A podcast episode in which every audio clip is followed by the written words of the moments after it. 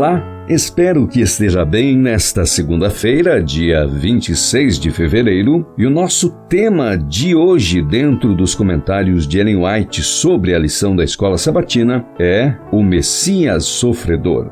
Por intermédio do salmista, Cristo havia predito o tratamento que receberia dos seres humanos. Eu sou afrontado pelos homens e desprezado pelo povo.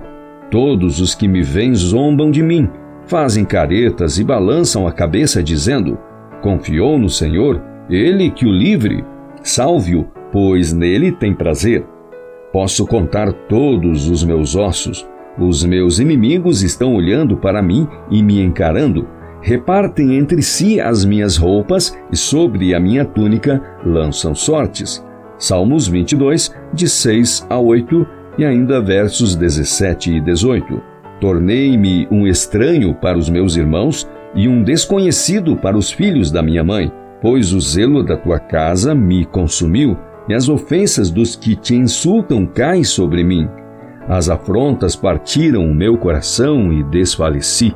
Esperei por piedade, mas foi em vão.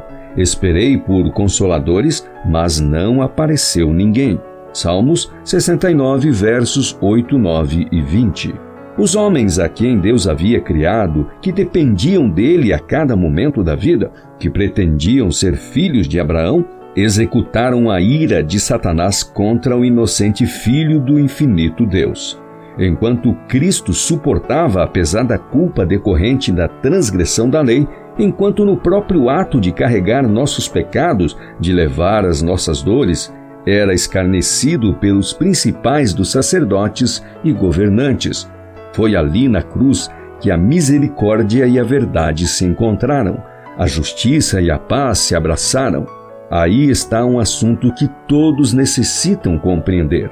Aí há extensões e larguras, profundidades e alturas que ultrapassam qualquer cálculo. O caráter de Cristo é infinitamente perfeito. A palavra afirma isso. Ele é exaltado, é proclamado como aquele que deu a própria vida pela vida do mundo. Cristo deu a vida para que todos os desleais e desobedientes pudessem avaliar a verdade da promessa dada no primeiro capítulo de João, que diz: A todos quantos o receberam, deu-lhes o poder de serem feitos filhos de Deus, a saber, aos que creem no seu nome. João 1,12 Repitam isso bastante. Podemos tornar-nos filhos de Deus, membros da família real, filhos do Celeste Rei. Aqueles que aceitam a Jesus Cristo e mantêm o princípio de sua confiança firme até o fim serão herdeiros de Deus, co-herdeiros com Cristo, para uma herança que não pode ser destruída, que não fica manchada, que não murcha. 1 Pedro 1,4 quando o pecador tem percepção do inigualável encanto de Jesus, o pecado não mais o atrai, pois ele contempla o mais destacado entre dez mil, Cantares 5.10, aquele que é totalmente desejável, Cantares 5.16. Ele percebe por experiência pessoal o poder do Evangelho, cuja grandeza de concepção é igualada unicamente por sua preciosidade de propósito.